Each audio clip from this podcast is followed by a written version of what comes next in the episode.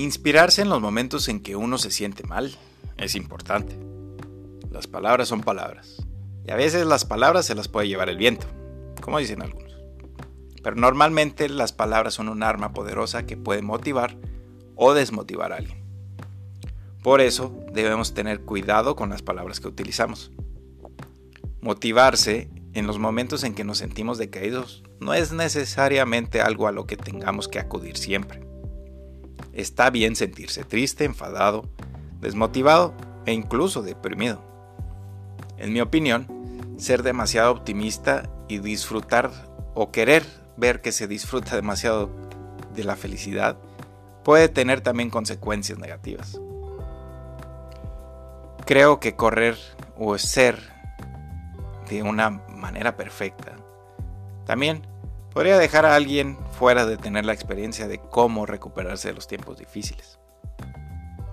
Si alguien no siente lo que realmente es, es el sentir, el ser dejado solo, el ser defraudado, el estar contra la adversidad, entonces, ¿cómo la persona realmente apreciará cuando está en el otro lado, donde las cosas finalmente están funcionando como se desea?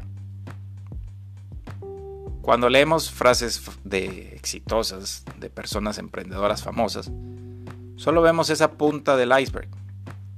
Y también podemos pensar, ah, yo quiero ser como X o Y.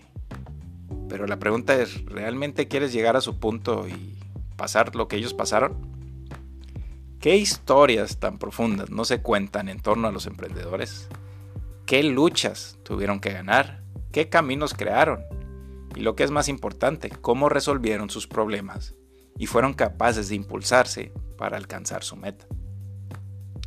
Esas frases de emprendedores nos darán ese pequeño empujón, pero la energía en la que estamos dispuestos a convertirnos y que nos ayudará a ser emprendedores viene desde dentro.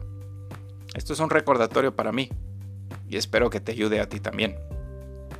Recuerda que cuando el viento te apaga, deja que la chispa que llevas dentro te ilumine. Gracias por escuchar.